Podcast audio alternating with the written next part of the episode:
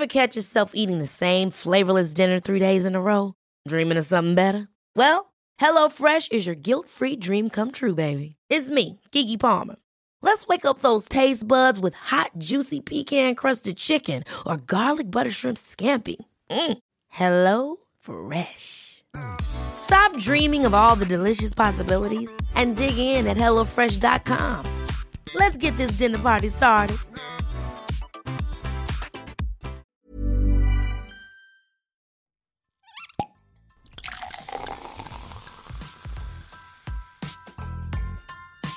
Eine Frage des Geschmacks. Der Falstaff Gummi Podcast. Hallo ihr Lieben, schön, dass ihr zuhört. Ich bin Lisi Brandelmeier, Falstaff-Chefredakteurin und ich liebe es, mit Leuten zu sprechen, interessante Persönlichkeiten kennenzulernen, mich mit ihnen auszutauschen und nochmal genauer nachzufragen. Und daher seid ihr in diesem Podcast quasi live dabei, wenn ich mich mit Foodies, Köchen, Künstlern, Weinliebhabern treffe. Und ja, ich wünsche euch viel Spaß mit der aktuellen Folge. Liebe ZuhörerInnen, schön, dass ihr wieder dabei seid beim Falstaff Gourmet Podcast. Ich habe heute Besuch hier aus dem Burgenland und zwar ist der Name Eselböck sicher vielen ein Begriff und deswegen rede ich da gar nicht lang herum. Barbara Eselböck ist da. Schön, dass du da bist. Vielen Dank für deine Zeit und die Anreise. Hallo, schön da zu sein. Dankeschön. Du bist, wie schon gesagt, in einer sehr bekannten Familie aufgewachsen, was die Gastronomie, Gastronomie betrifft. Hast auch selber die äh, Tourismusschule Glessheim gemacht. War dir immer schon bewusst oder wolltest du immer auch irgendwie so in, in diese Branche einsteigen oder war dir das so in die Wiege gelegt oder Nein, ich wollte nie in diese Branche einsteigen. Es hat doch ganz, ganz lange gedauert. Und ich habe eigentlich immer was, also ich habe zwar eine Tourismusschule gemacht, aber das eigentlich nicht jetzt wegen der Branche selber, sondern einfach wegen dem breiten Spektrum an Benehmen, an, äh, ja, an Höflichkeit und alles andere, was man sonst lernt in der Gastronomie. Und weil ich unbedingt weg wollte, also damals war ich 15 und ich wollte unbedingt in ein Internat gehen und eigentlich wollte ich nach England, das war damals natürlich nicht leistbar. Und dann haben meine Eltern gesagt, aber es gibt ein Internat in Österreich. Und dann habe ich gesagt, ja, und dort will ich hin. Und deswegen ist es eigentlich eine Tourismusschule geworden. Das hat eigentlich wenig mit Tourismus zu tun, also für mich damals. Und ähm, Nein, ich wollte eigentlich ganz was anderes werden und habe auch die ersten Jahre ganz was anderes gemacht. Ich habe lange bei Head Media, das ist ein Verlag in Wien, gearbeitet, der, das mir wahnsinnig viel Spaß gemacht hat. Ähm, ich bin, ich habe zwar immer nebenbei in der Gastronomie zusätzlich gearbeitet, weil man sich so das Leben leichter finanzieren konnte. Also ich war in Los Angeles und habe dort, um dorthin zu kommen, habe ich mir gedacht, wie kann ich mir das leisten? Am besten, ich arbeite dort und habe dann eben beim Wolfgang Buck gearbeitet. Also ich habe das immer so kombiniert. Und äh, so richtig entschlossen, mich für die Gastronomie habe ich dann eigentlich, als ich meinen Mann kennengelernt habe, es jetzt dann irgendwie schlüssig war. Mhm, mh. Und äh, du hast eh gesagt, du warst in, in Los Angeles. Ich meine, wie, wie lang warst du dort, beziehungsweise wieso kommt man dann auch wieder zurück? Ist es dann schon irgendwie so, ich meine, das ist so die große, weite Welt. Man stellt sich dann vor, vor allem, da hast du wirklich auch alle Möglichkeiten, vielleicht eben auch nicht jetzt in der Gastro zu arbeiten. Wie kam dann der Entschluss auch zurückzukommen und dann zum Glück, dann hast du den alle kennengelernt. Aber warum? Warum nicht? Nein, das ist ja, also jetzt zurückzukommen, diese Frage äh, stellt sie mir nicht, weil ich habe eine Basis, die ist im mhm. Burgenland, also jetzt sehe ich das so, wie ich das damals gesehen habe, kann ich nicht sagen, aber jetzt sehe ich das so, ich habe eine Basis, die ist im Burgenland, von dort geht alles aus und ich reise gern, ich fahre gern dorthin, ich habe auch kein Problem, wenn ich jetzt ein halbes Jahr dahin gehen würde, aber ich weiß einfach, wo die Basis ist und wo alles herkommt und wo alles begonnen hat. Und das, glaube ich, gibt so ein bisschen Erdung und ich glaube, das tut mir auch gut. Deine Eltern haben 1984 den Taubenkobel eröffnet. Genau. Äh, du hast ihn dann eben mit Malin übernommen, beziehungsweise habt es dann irgendwie auch weiterentwickelt. Inwieweit hat sich denn der Taubenkobel deiner Meinung nach verändert oder weiterentwickelt? Was sind so eure, eure Punkte gewesen, die ihr da wirklich maßgeblich verändert habt? Also unser Fokus ist nie darauf gelegen, etwas zu verändern, das war jetzt nie, ja, das war nie unser Fokus. Der Fokus ist eigentlich darin äh, gelegen, die Qualität zu halten, das Tempo meiner Eltern zu halten. Also ohne da jetzt äh, überschwänglich zu sein, aber meine Eltern haben, glaube ich, eine der maßgebendsten äh, Gastronomie Betriebe Mitteleuropas, also die waren so schnell mit allem, so schnell im Denken oder sind es noch immer, so schnell im Denken, so schnell im Umsetzen. Das, das war eine ganz andere, ich meine, die Geschichten kennt man eher, aber wir haben schon vor 40 Jahren handgemachtes äh, Service gehabt, wo es, wo alle gelacht haben drüber und gesagt haben, wieso nimmt sie nicht das französische Porzellangeschirr? Oder bei uns haben die Mitarbeiter mit Converse serviert, wo alles noch mit weißen Handschuhen waren die waren einfach immer, immer viel, viel weiter voran und immer künstlerischer und immer avantgardistischer und auch im Geschmack. Es gibt Gerichte von meinem Vater, wenn ich mir die anschaue, jetzt die 30 Jahre alt sind, wo ich mir denke, wenn wir das heute kochen würden, das wäre wahrscheinlich der Obergau und jeder wird sich denken, wow, Wahnsinn, was ist das mhm. für ein mhm. Gericht?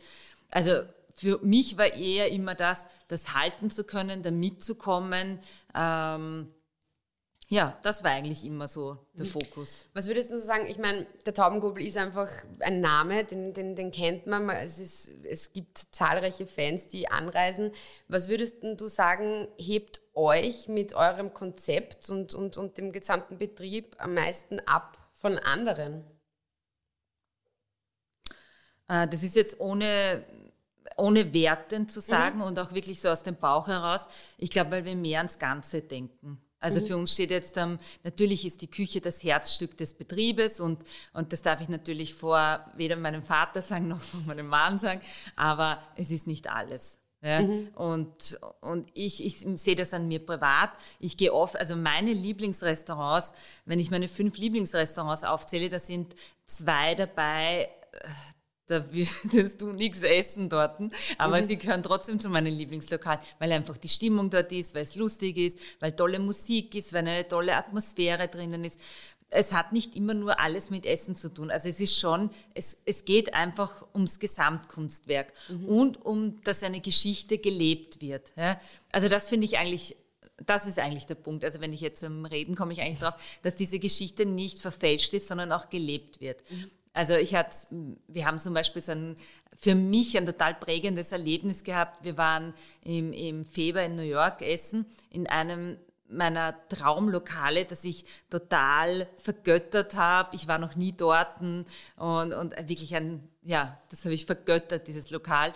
Und ich bin ein totaler Fan von veganer Küche und vegetarisch, vegetarischer Küche. Also ich finde das großartig und ich glaube auch, dass das äh, in Zukunft immer wichtiger sein wird und dort die Reise auch, zumindest eine Reise dort auch hingehen wird. Und, und wir gehen in dieses Lokal und dann ich voller Erwartung und voller Vorfreude. Und dann bekomme ich dort als Aperitif einen Cocktail mit Curacao, der blau, also wie am Ballermann so ein Sangria-Schüssel. Und da ist für mich eine Welt zusammengebrochen, weil ich mir dachte, das, das passt nicht mit diesem Gedankengut zusammen, was die verkörpern, was die verkaufen. Und, und das ist eben das so, was mir so im Taubenkuppel so wichtig ist, dass es rund ist, dass alles eine Geschichte ist und dass alles zusammenpasst. Mhm. Das spielt ja auch sicher, wenn du sagst, auch so mit der Stimmung, weil jetzt unter Anführungszeichen nicht nur das Essen zählt, ist ja eben die Stimmung wichtig. Das bedeutet aber natürlich auch, dass sich der Gast ja auch willkommen fühlt und man somit ein perfekter Gastgeber auch ist und die Leute willkommen heißt. Was ist denn für dich ein guter Gastgeber oder was ist für dich ein schlechter Gastgeber? Was muss man haben oder was darf man auf keinen Fall haben? Ich glaube, dass man, ich glaube, das, was uns irgendwie auszeichnet, ist auf jeden Fall, dass wir ähm, keine Überheblichkeit haben. Also ah, ich rede jetzt von unserem Team, ich rede jetzt nicht von mir. Mhm. Äh, dass wir überhaupt nicht überheblich sind, dass wir extrem freundlich sind, dass wir gelassen sind, dass wir äh, eine Ruhe haben in sich. Äh, ja, und umso mehr, ich, ich sage das immer, wenn wir so Team-Meetings haben, sage ich auch immer, umso mehr ihr wisst, umso mehr Skills ihr habt, umso mehr im Hintergrund Perfektion in euren Köpfen ist, weil ihr einfach das Wissen habt und, und, und, ja, und einfach die Skills habt, umso mehr Freiheiten habt ihr und umso lockerer dürft ihr sein und umso mehr auffallen könnt und umso mehr könnt ihr euch auch erlauben. Mhm. Was tut man, ich meine, wenn man dauernd irgendwie, also ihr seid ja immer quasi da und, und es ist immer gute Stimmung, immer gut drauf. Was, was ist denn, wenn man zum Beispiel mal einfach überhaupt wenn man, wenn man frei hat und auch überhaupt keinen Bock, jemanden zu sehen, gibt es das dann auch? Was ist denn dann so dein, dein, dein Plan, um, um, um aufzuladen, die Batterien aufzuladen? Oder bist du dann so, dass du trotzdem immer noch Leute sehen willst und immer irgendwie unter Leuten bist? Oder gibt es auch mal so ein bisschen Me-Time, wo du wirklich nur für dich sein magst? weg von Gästen und Leuten und allen. Ja, nein, ich überlege gerade. Nein, ich, was ich irrsinnig gern mache, ich mache so ein bis zweimal im Jahr, fahre ich eine Woche ganz allein wohin. Das liebe ich. Und dann mache ich nur Yoga und dann mache ich nur eine Saftkur oder komplette Entschlackung oder iss eine Woche nichts, gehe, keine Ahnung, ja, irgendwo auf Kur oder, oder gehe auch in ein, letztes Jahr war ich in einem Kloster eine Woche mit meiner Mutter, nichts reden, nichts essen. Also das liebe ich schon. Also, aber das ist aber nicht nur, es hat aber nichts nur mit keine Leute zu sehen, sondern einfach überhaupt äh, den Körper zu resetten. Mhm. Also mein nächster Ding ist, das ist, wird gerade heiß gehandelt, bei uns in der Familie haben es alle schon gemacht, nur, nur ich noch nicht und alle. Wir werden jetzt zum Wim Hof fahren und Eistauchen gehen. Das Echt? haben jetzt alle schon durch. Mein Vater ist ein totaler Fan davon, der ist total oh begeistert. Der holt sich jeden Tag aus dem Restaurant 10 Kilo Eiswürfel, die er sich in die Badewanne schüttet. Und, aber das ist so das Nächste. Muss man aber sich da vorbereiten? Irgendwie? Körperlich? Nein, ich Mental? Ja, das ist so mit Atemübungen und so. Aber ich glaube schon, dass es wie, also was für mich wichtig ist oder was ich wirklich gerne habe, ist so, wenn man wirklich alles so runterfährt. Mhm. Und ja, so richtig wie am Computer am Reset-Knopf drückt. Ja, da geht dann auch, ist auch das Handy weg und alles. Ja, das brauche ich nicht. Du bist ja, ihr seid ja voller Ideen ähm, und wenn jetzt nicht unbedingt Corona dazwischen funkt, dann habt ihr auch immer wieder Pop-up. Äh, Auch Restaurants. während Corona hatten wir ein Pop-Up-Restaurant. Äh, es steht das nächste auch an am 11.11. Genau, da gehen wir nach Wien und zwar in den Schraubenkobel. Das ist eine ehemalige Mercedes-Werkstätte äh, im vierten Bezirk in der Wiener Hauptstraße. Es ist nicht der Teil, den man sieht, wenn man vorbeifährt, weil das ist das Autohaus für alle Neugierigen, sondern es ist dahinter ein riesen, äh, eine riesen Werkstätte, erinnert mich so an Gropiusbau, ist irgendwie so ein ganz cooler, cooler Bau, ja. Und Aber wie kommt man, also generell, wie, ist man, wie, wie seid ihr auf die Idee gekommen, Pop-up-Lokale zu machen oder beziehungsweise irgendwelche, irgendwelche Orte zu bespielen? Auf, weil ich meine, da steckt ja echt, also ich, ich war jetzt nicht, ich bin nicht dabei gewesen bei dem Prozess, aber ich kann mir vorstellen, ich war auch schon bei einem Pop-up-Lokal von euch. Ähm, da ist ja wahnsinnig viel, da geht es ja wirklich von der, von, der, von der Deko, der Ausstattung, das sind teilweise ja wirklich Räume, die ja eben nicht dafür gemacht sind, dass da Gastro-Konzept irgendwie reinpasst. Das heißt, ihr habt Tische, Deko. Wie kommt man auf die Idee generell, sowas zu machen? Also wie wir auf die Idee generell gekommen sind, kann ich jetzt nichts mehr, kann ich jetzt gar nicht sagen. Also ich weiß gar nicht, wie das entstanden ist. Äh, wahrscheinlich war es der Alain, der hat immer die guten Ideen im Haus. Na, und ähm, Wann hat's denn also wann, wann war der erste? das erste war im Dogenhof, im, also im jetzigen Dogenhof, also der ehemalige Dogenpalast. Das zweite war in der Alten Post, dann haben wir den Lockvogel gehabt in der Remise. Ja, aber es war eigentlich Wahnsinn. immer, ich muss ehrlich sagen, das hat sich auch immer, äh, also ich persönlich, also weil wir vorher gesagt haben, das, auf das muss ich nochmal zurückgehen, weil das beschäftigt mich, über, das- seitdem wir über das geredet haben, äh, Essen ist nicht so wichtig. Das ist, stimmt nicht ganz, weil, das kann ich sagen, weil ich so einen extremen hohen Anspruch Ja. an Essen habe und an Qualität habe, dass wenn ich, also das ist eher lockerer, aber eigentlich stimmt es ja eh nicht ganz. also, also es ist schon, ähm, ja. Und äh, Es ist wichtig. es ist extrem, nein, es ist extrem wichtig, es aber was ich nur sagen will, es ist nicht das, es ist nicht das Einzige, das zählt. Ja? Aber das ist ja nicht jetzt gerade, also das, das sagen ja auch viele und das Ja. ist wirklich sehr wertschätzend auch für die Küche und für das Essen gemeint. Aber es ist tatsächlich auch so, das beste Essen, wenn du dich unwohl fühlst, wenn die Leute geschissen du sind, nicht unter hin. Anführungszeichen, dann kann das Essen noch so toll sein. genau. Also, und du gehst nicht mehr hin. genau. Und es kann das Essen woanders ein bisschen schlechter sein, aber es sind alle bemüht und es ist lustig und es ist eine tolle Stimmung und du gehst einmal in der Woche hin. Es Ja. ist immer, Ja. Aber gut, also das heißt, äh, Schraubenkurbel ist am 11.11. Genau. Startet, es geht bis Ende Dezember. bis 22. Dezember. 22. Genau. Und was werden, was, was, auf was darf man sich, was kannst du anteasern? Was wird es denn ungefähr? Gibt es irgendwas, wo man sagt, Na, Schrauben, Nicht im Mercedes-Werkstätte. Na, es gibt schon Schrauben zum Essen, auch aus anderen, äh, aus Schokolade zum Beispiel, fällt mir jetzt ein. Nein. Aber es wird auf jeden Fall spannend. Es wird jeden Tag Musik geben. Äh, also wir machen, wenn alles gut läuft, dann machen wir es wieder mit DJs. Das ist auch schon alles, also jeden Tag legt ein DJ auf. Es ist wirklich ein, ein total, der Peter Kogler, genau.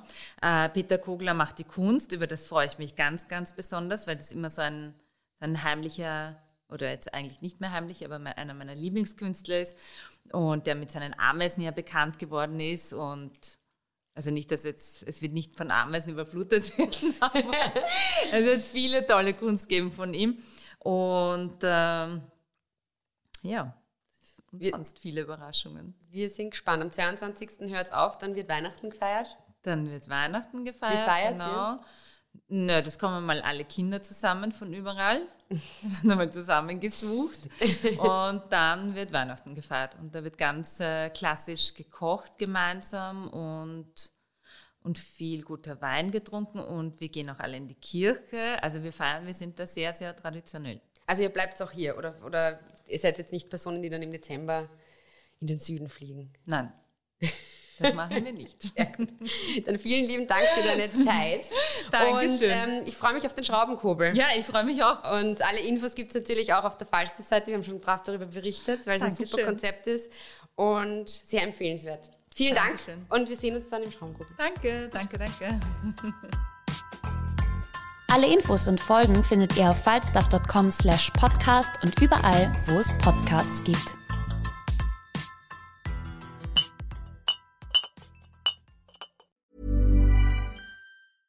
Ever catch yourself eating the same flavorless dinner three days in a row? Dreaming of something better? Well, HelloFresh is your guilt free dream come true, baby. It's me, Gigi Palmer. Let's wake up those taste buds with hot, juicy pecan crusted chicken or garlic butter shrimp scampi. Mm. Hello Fresh. Stop dreaming of all the delicious possibilities and dig in at HelloFresh.com. Let's get this dinner party started.